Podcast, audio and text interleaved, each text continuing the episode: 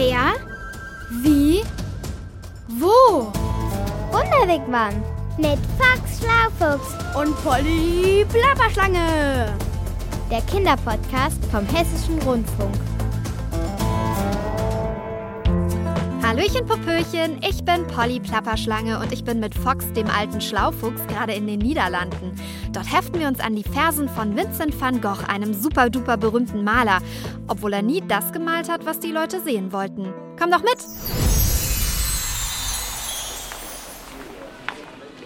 Ich denke, Polly, wir müssen da vorne an der Ecke rechts abbiegen. Okay, rechts rum. Äh, nee, Moment, da lang, nach links. Äh, Die Karte war verkehrt rum. Menno Foxy, ich kann nicht mehr. Jetzt laufen wir schon drei Stunden durch diesen Ort hier. Durch Groot Sundert in den Niederlanden. Ja, genau durch den. Und wo ist jetzt dieses Malermuseum? Das Van Gogh Museum, benannt nach Vincent van Gogh, der 1853 hier in diesem Ort zur Welt kam und einer der berühmtesten Maler der Niederlande wurde. Neben Rembrandt, Vermeer, Den Bruegels, Hieronymus Bosch. Ja, die gab's auch. Ähm, seit wann kennst du dich denn mit Kunst so gut aus? Schlapper, klapper, rumgeplapper, Foxy. Ich habe zwei Augen und ich habe einen guten Geschmack. Ist doch klar, dass ich da auch schöne Bilder mag. Also ich fand so Bilder in deinem Alter eher rasend langweilig. Megaklopper, Oberhammer. Es ist eben nicht jeder wie du. Dafür kanntest du als Welpe bestimmt schon 500 Schneckenarten auswendig. Ach, mehr noch, Polly. Weißt du, Schnecken? Ich habe sogar einen echt coolen Bildschirmschoner mit einem berühmten Bild von Van Gogh auf meinem Pad. Oh, welches denn? Die Sternennacht? Na, das wäre eher das passende Bild für dich, wo du so gern mal ein Schläfchen machst und dabei so laut schnarchst, dass die Wunderwigwam-Wände wackeln. Mein Bildschirmschoner Fox, der zeigt die berühmten Sonnenblumen. Das Bild finde ich wahnsinnig schön. Da bist du nicht die Einzige. Experten schätzen den Wert auf circa 50 Millionen Euro. Schlapperplapper gibt's doch nicht. 50 Millionen? Jep. Ah, und schau mal, da ist ein Straßenschild. Vincent van Gogh Platz. Da ist bestimmt auch das Museum. Das hätten wir mit dem Navi auf meinem Smartphone echt schneller finden können, statt deinem Orientierungssinn zu vertrauen. Der aber sehr gut ist. Der Spürsinn von uns Füchsen ist exzellent. Ja, und wo ist dann dein Museum? Ich sehe hier nur ein China-Restaurant, eine Bank und eine Drogerie. Ja, aber schau mal, da ist die Van Gogh Kirche. Klopper, klapper, rumgeschlapper. Van Gogh hatte eine eigene Kirche? Echt jetzt? Naja, keine eigene Kirche, aber sein Pfarrer war Vater. Äh, nein, umgekehrt, sein Vater war Pfarrer. In der Kirche da? Genau. Sachen gibt's. Und sag mal, hatte Van Gogh nicht auch einen Bruder? Ja, den hatte er. Und der hieß Theo. Glaub schon, warum? Klapper die Waldfee, weil das auf dem Sockel von dem Denkmal da steht. Sieh mal einer an. Das sind Vincent und Theo van Gogh. Ganz toll. Jetzt haben wir ein Denkmal und eine Kirche. Und wo ist bitte das Museum? Also ich schaue das jetzt nach. Also, ich meine, ähm, ich glaube. Ha, soll ich dir mal was sagen, Foxy Fuxi? Ja? Wir sind hier nicht richtig. Wie? Das Van Gogh Museum ist Schlapperplapper nochmal nicht hier in Grozundert. Sondern? In der Hauptstadt der Niederlande in Amsterdam. Och, das gibt's doch gar nicht. Ich hätte schwören können, dass das hier ist. Na, sowas. Was macht das denn da? So ein Museum gehört doch in die Stadt, wo ein so berühmter Mensch geboren wurde. Oder eben in die Hauptstadt. Hm, Und jetzt? Machen wir es uns hier auf der Bank gemütlich und hören uns was an. Was denn? Na, ein Podcast über Van Gogh. Da gibt's bestimmt was Spannendes. Hier, das hört sich doch toll an. Mut zur Kunst. Malen wie Vincent van Gogh. Oh ja, das klingt toll. Mach an. Raus aus dem Wigwam. Hey, äh, Frederik, kannst du mir mal mit der Staffelei helfen? Die ist zwar voller Farbe und uralt, so wie die aussieht, aber für uns zum Malen tut sie es bestimmt noch. Oh, das kitzelt! Oh, lassen Sie mich los! Oh! Huh, sofort! Verzeihung, Sie. Sie können sprechen? Mais oui, bien sûr, natürlich. Nur weil ich bin eine Staffelei, muss ich ja noch lange nicht auf den Mund gefallen sein. Also, aber den Umgang mit einer sprechenden Staffelei äh, bin ich nicht wirklich gewohnt. Ah, de Problem, kein Problem. Ich bin auch nicht irgendeine Staffelei. Gestatten? Chantal de Chevalet, Staffelei im Dienste von Vincent van Gogh. Sie meinen Vincent van Gogh, den Maler? Der weltberühmte, für dessen Bilder heutzutage Millionen gezahlt werden? Exactement. Genau der. Aber der ist doch schon über 130 Jahre tot. Ja, und Sie haben ja auch gesagt, dass ich uralt aussehe. Hm, Als ob man das zu einer Staffelei sagt. Tja. Zu der Zeit, als äh, Vincent, also Vincent van Gogh, mich dafür nutzte, um seine Bilder zu malen, da war ich noch sehr jung und hübsch anzusehen. Ach, äh, was haben wir nicht alles erlebt, Vincent und ich? Ich weiß, dass er aus den Niederlanden kam und dass er halt Maler war.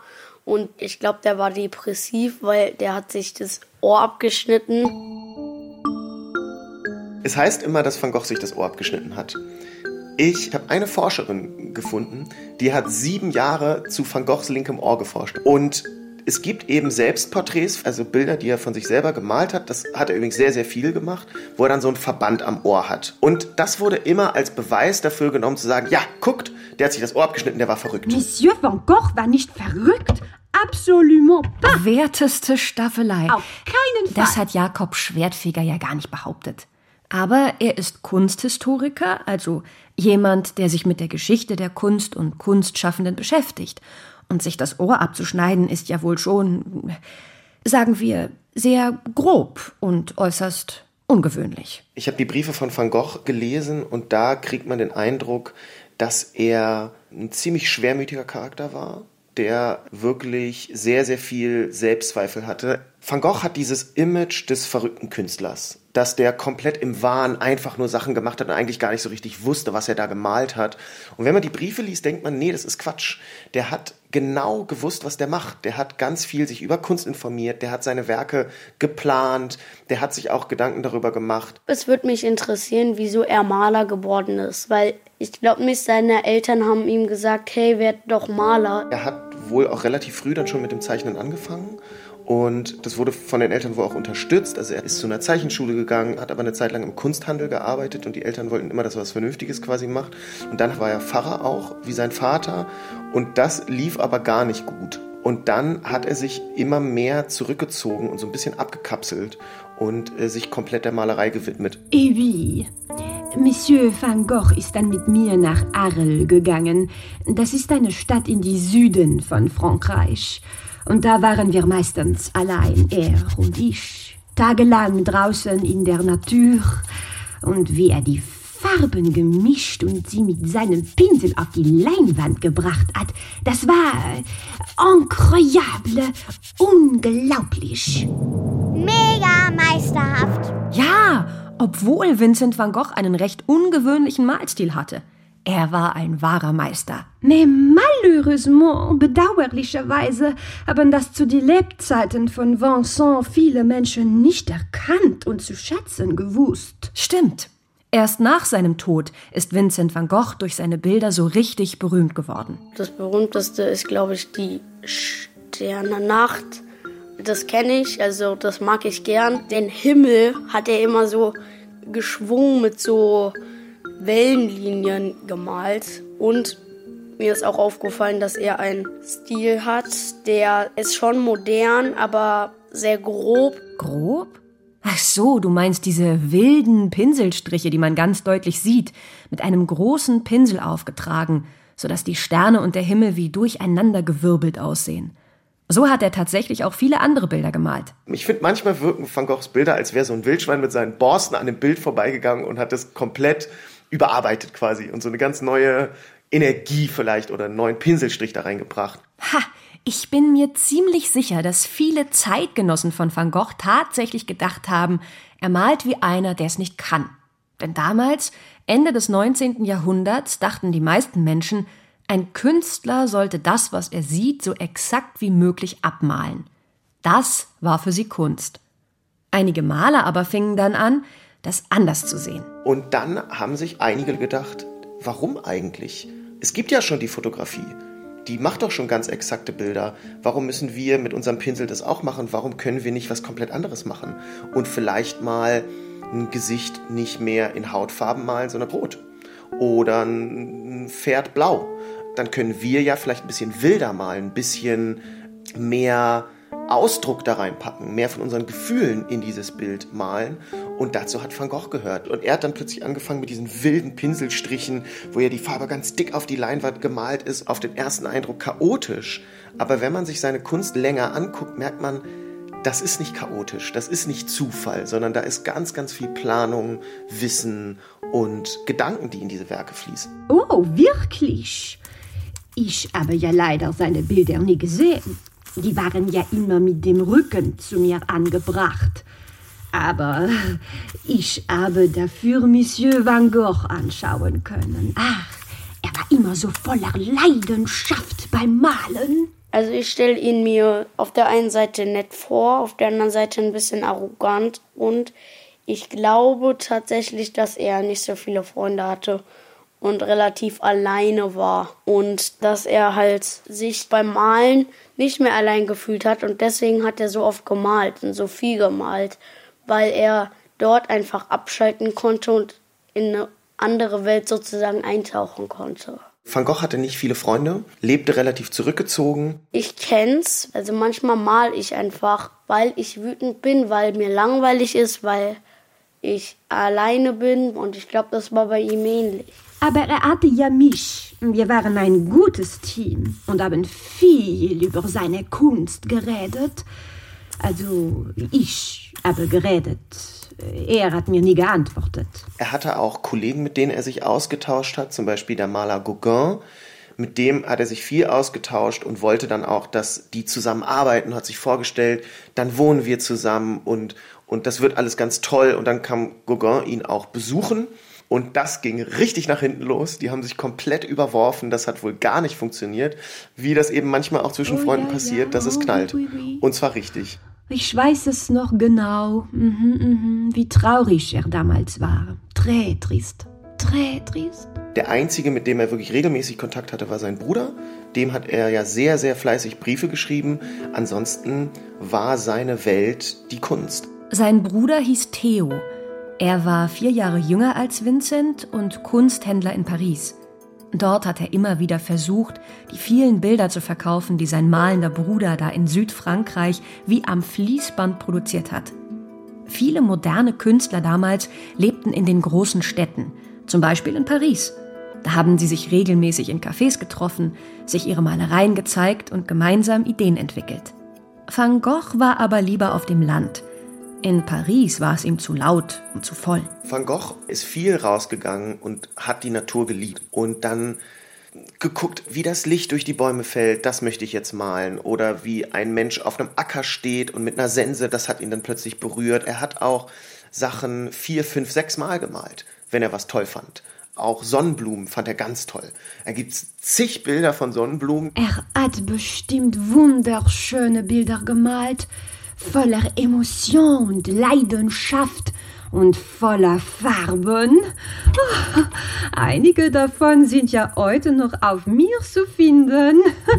Aber wie gesagt, leider haben nur wenige Menschen erkannt, was für ein besonderer Künstler er war und seine Malerei gekauft. Deshalb hat er manchmal nicht einmal Geld für Farben gehabt.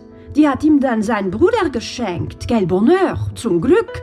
Hätte er das nicht gemacht, dann wäre heute kaum noch was zu sehen auf die Leinwand von Vincent, denn er hätte sich ja nur die allerbilligsten Farben leisten können. Le pauvre, der Arme.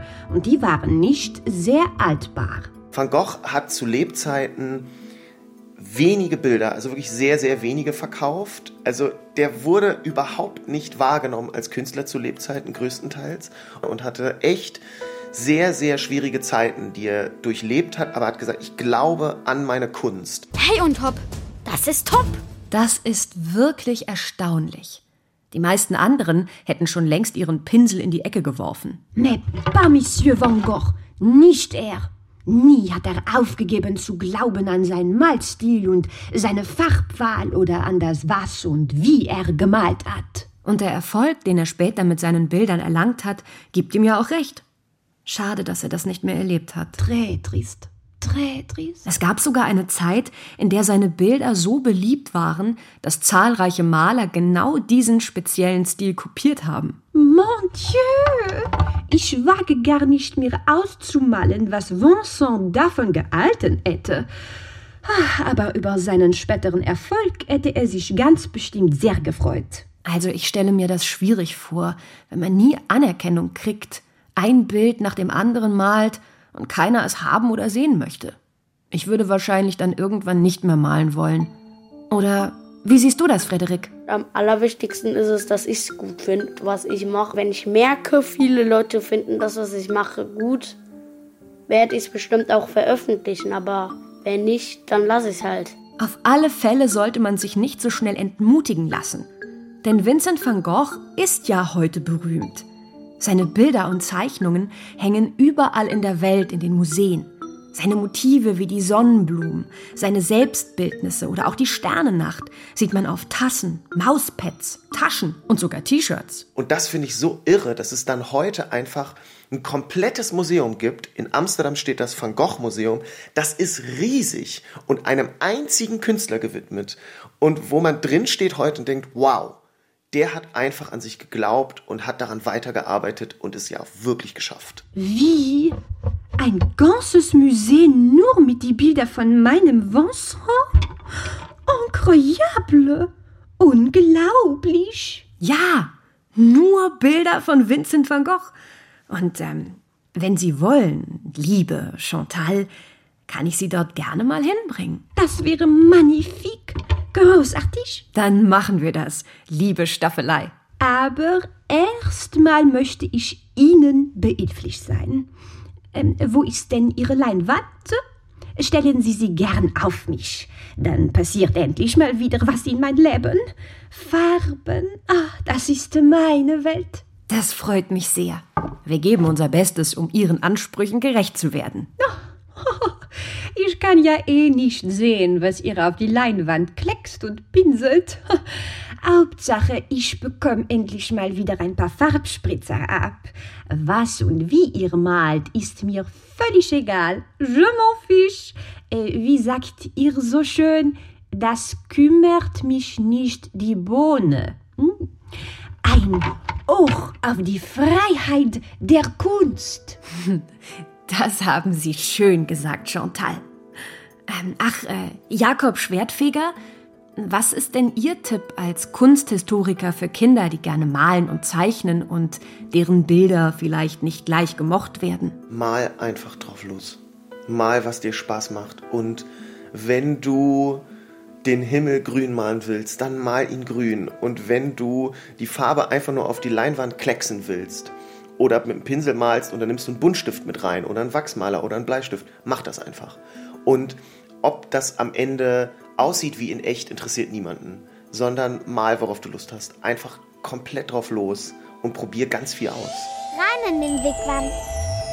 Hört sich das nicht toll an, Fox? Ich will auch mal mit dem Pinsel klecksen und mit Wachsmalern herrlich bunte Bilder malen. Dann sollten wir für dich eine Leinwand und Farben besorgen. Aber keine Staffelei, die scheinen mir sehr empfindlich zu sein. Nicht jede Staffelei heißt Chantal und kann sprechen, Polly. Also mir würden für den Anfang ein Zeichenblock und Stifte reichen. Und dann male ich im Wunderwigwam wunderbare Wigwam-Bilder. Dann schauen wir doch mal, wo wir sowas herkriegen. Warte, ich gebe das mal ein. Gibt's doch nicht, schau mal. Was denn? Ganz hier in der Nähe ist das Van Gogh-Haus. Also gibt's hier doch ein Museum. Warte mal. Mal recherchieren, was es dort alles zu sehen gibt. Ach, was? Das ist ja der Klapperschlapper Oberhammer. Was ist denn, Polly? Also, in dem Van Gogh-Haus hängen zwar nicht seine berühmten Bilder, aber da erfährt man ganz viel darüber, was Vincent van Gogh hier als Kind erlebt hat. Oh, das finde ich toll. Das ist doch mindestens genauso spannend wie seine Bilder. Dann habe ich den Mega-Klapper-Klopper-Plan. Wir schauen uns zuerst das Van Gogh-Haus an und dann kaufen wir Malsachen für mich. So machen wir's. Also auf und los und Schluss für heute. Hau. Aber ich hätte da noch was. Polly. Na gut, genug geplappert. Ich bin fort. Bis zum nächsten Ort. Genau. Ciao mit Hau. Das war der Wunderwigwam Kinderpodcast Mit Box Schlaufuchs und Polly Plapperschlange. vom Hessischen Rundfunk. Diesmal von Yvonne Koch. Du musst wohl immer das letzte Wort haben, Polly. Schlapperplapper, du sagst es, Foxy. Ciao.